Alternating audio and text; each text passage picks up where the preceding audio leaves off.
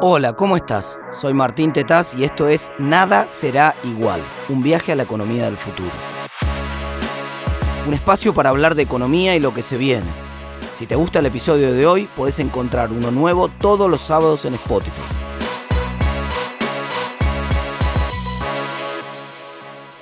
Vengo del 2035. El Estado no tiene nada que ver con lo que nos imaginábamos. Es un Estado más pequeño en algunos lugares porque ha perdido mucho músculo, sobre todo en la dimensión regulatoria, impositiva y también en temas monetarios, pero para el nivel nacional, no así en los niveles locales donde todavía conserva algo de poder. Algunas tribus urbanas que han crecido todavía se preguntan si es posible un Estado liberal, si es posible un, para decirlo de alguna manera, una sociedad que prescinda del Estado, que tenga un Estado miniarquista, lo más mínimo que sea posible. En la primera clase de introducción a la economía de la universidad, el texto de Paul Samuelson recibe a todos los alumnos con una provocación. No importa tanto el debate ideológico, sobre qué nivel del Estado querés, si querés un Estado más chico, si te gusta un Estado más grande. En cualquier escenario, aún en los escenarios de economías más liberales, se asume la necesidad de la intervención del Estado por lo menos para tres grandes motivos.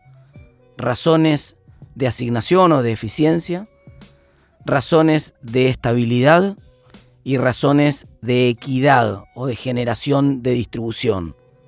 Por supuesto, estos son tres temas muy discutidos en el 2035, pero vos que venís del 2021, sabés que esta discusión empezó mucho antes, inclusive antes de que vos estuvieras escuchando este podcast. Hace años que se discute sobre cuál es efectivamente el rol que tiene que tener el Estado y sobre si estas tres funciones se pueden reducir a lo mínimo posible. Concretamente, aún se asumía en aquel libro de Paul Samuelson, que es un libro viejísimo, es la Biblia de todo estudiante de introducción a la economía, que aunque, aunque los estados funcionen de la mejor manera posible, siempre había en general tendencias a ciertos grados de concentración que reducían la competencia, típicamente monopolios. Y que los monopolios, por supuesto, no eran deseables porque en contextos no competitivos no podemos asegurar el bienestar social. Sabemos Aprendimos en economía que en contextos competitivos y los mercados funcionan de manera transparente, el bienestar social está asegurado. Pero, claro, ¿quién nos garantiza que esa sea la situación?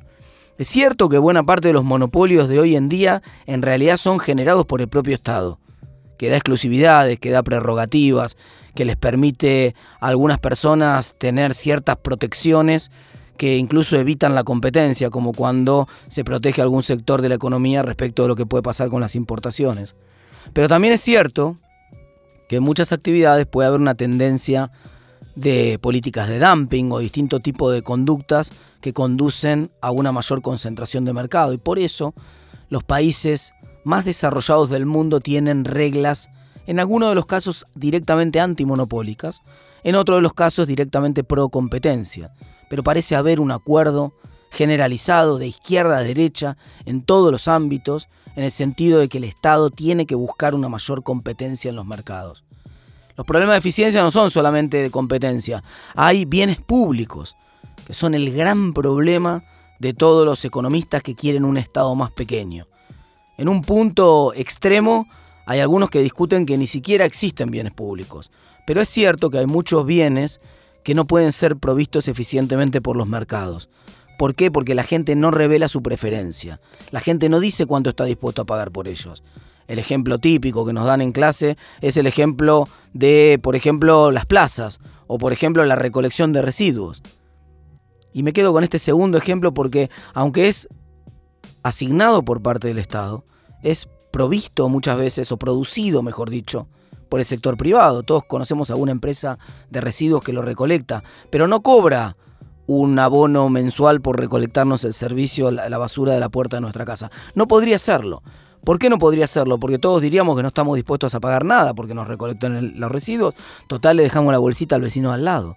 y habría entonces un solo vecino en toda la cuadra pagando el servicio y toda la pila de bolsitas en la, en la puerta de ese vecino. Es imposible. El alumbrado público es otro bien público. No puede haber una empresa que nos cobre a medida que vamos caminando por la calle. Sería ridículo. Ahí viene el que no pagó, apaguen todas las luces y se empezarían a apagar todas las luces a medida que este tipo va avanzando por la calle. Ahí viene uno que pagó y se empezarían a prender las luces, entonces todos esperaríamos en la esquina que venga circulando por una calle aquel que pagó y nos pondríamos atrás, en, fila india iríamos, atrás del que pagó porque sabemos que atrás de ese hay que prender todas las luces. Ridículo, no tiene sentido. Evidentemente todos esos bienes públicos tienen la característica de que en general son indivisibles en el consumo. No se puede prender la luz para uno y no para todos los que están en la cuadra. No se puede hacer la plaza para uno y no para todos los que quieran disfrutarla. No se puede hacer una ruta para una sola persona. Y además nadie revela su preferencia por pagar esos bienes.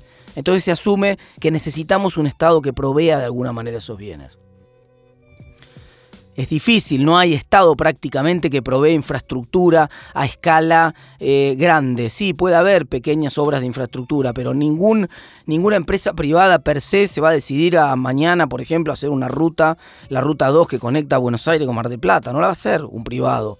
La tiene que trazar y disponer y resolver el Estado, que en todo caso después requiere de la participación de los privados en la construcción.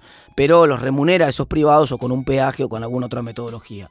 No, no, podría haber empresas compitiendo a ver quién provee la mejor ruta que va a Mar del Plata y atravesando distintos, eh, eh, eh, distintos lugares de la ruta y, poniendo cuatro rutas una al lado de la otra. No tendría sentido la competencia en ese escenario. Es lógico que tiene que haber intervención del Estado. Y las externalidades venimos atravesando o vienen ustedes en el 2021 atravesando, saliendo de una pandemia, de una tremenda pandemia el esquema de vacunación. El esquema de vacunación tiene externalidades. ¿Qué quiere decir externalidades? Beneficios que derraman al propio usuario, en este caso positivos. Pero la contaminación podría ser un ejemplo de beneficios negativos o de un perjuicio que causamos sobre un tercero sin hacernos cargo.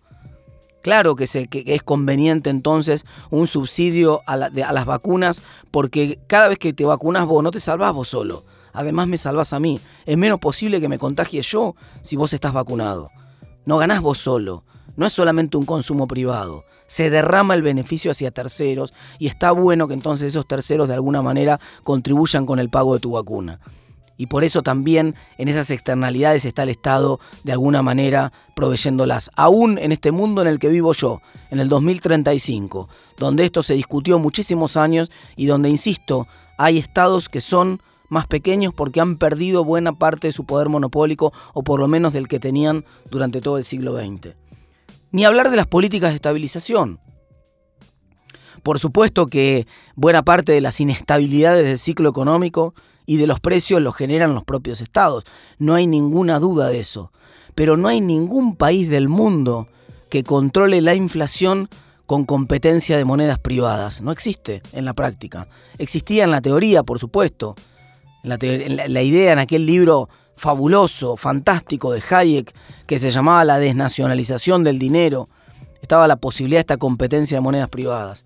En el 2035, de donde vengo yo, hay muchas más monedas privadas, hay criptomonedas por doquier, compitiendo entre sí, esto es cierto, pero siguen siendo los bancos centrales los principales encargados de controlar la inflación en todos los países del mundo en todos los países del mundo. Algunos directamente confían en otro banco central superior. Por ejemplo, algunos países europeos deciden no tener su propio banco central y relegar eso en un banco central europeo. Algunos países de América Latina deciden no tener su banco central y confían en la Reserva Federal de Estados Unidos. Pero eventualmente siempre hay en el fondo un banco central velando por la estabilidad del dinero.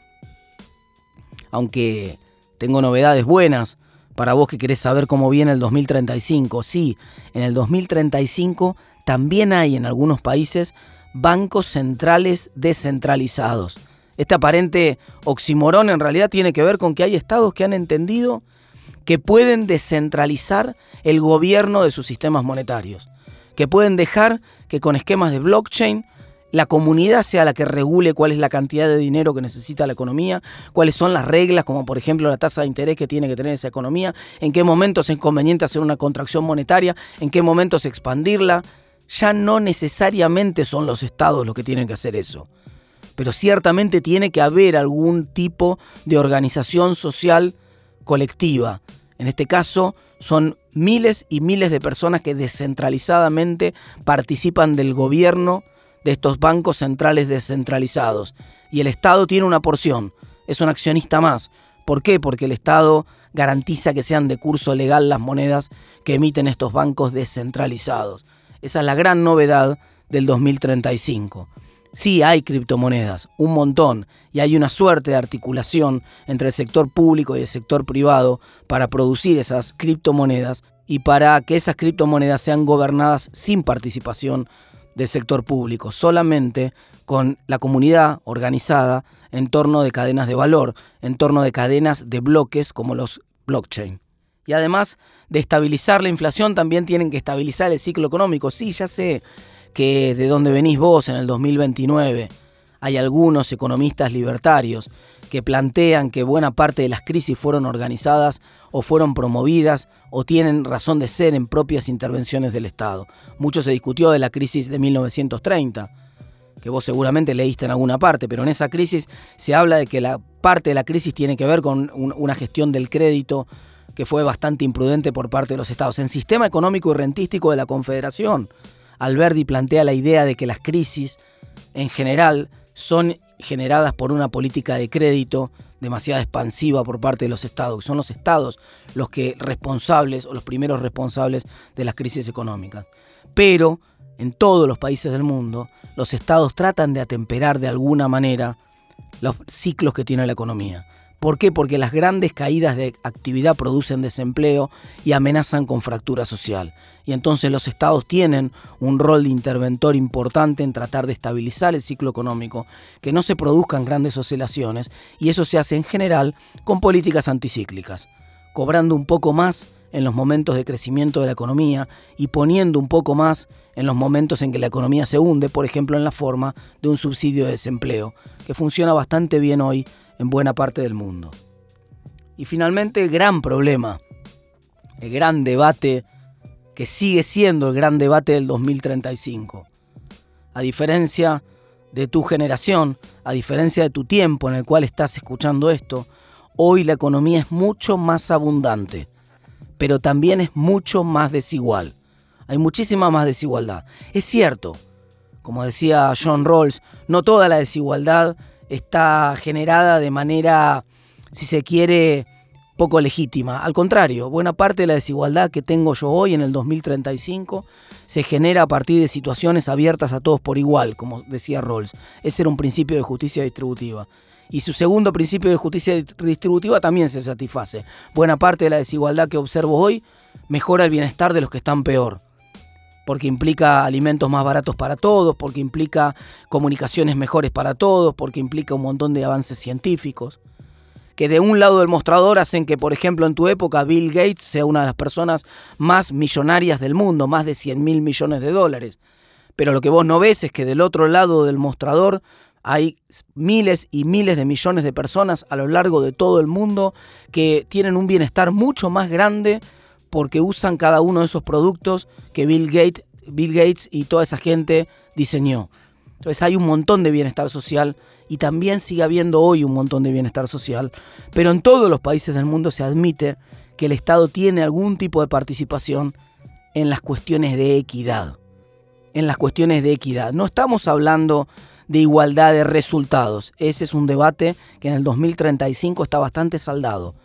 Cualquier intento de buscar igualdad de resultados lo único que termina igualando es la miseria, la pobreza y de ninguna manera garantiza que estemos todos mejor. Al contrario, vengo de una época en la cual se reconoce, se pone el hincapié en la igualdad de oportunidades.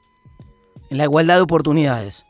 Porque si no hay igualdad de oportunidades, la libertad no garantiza que cada uno progrese y que cada uno desarrolle su propio proyecto personal solo un sistema educativo que sea lo suficientemente universal en el sentido de asegurar que todo el mundo tenga un nivel educativo a la altura del esfuerzo que está dispuesto a hacer, puede garantizar una sociedad que si tiene desigualdades, sean basadas en oportunidades abiertas a todos por igual.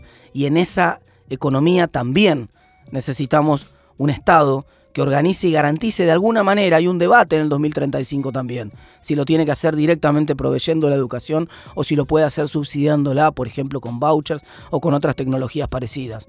Pero casi no hay duda que no hay en el mundo, y no ciertamente no hay en este 2035, ninguna economía que haya podido desarrollarse sin un Estado. Más chico, como el de Nueva Zelanda, como el de Australia, más grande, como el de Noruega, como el de Dinamarca, el debate en el 2035 es entre estados que funcionan. Es entre ejemplos de economías, más chicas o más grandes, pero que funcionan.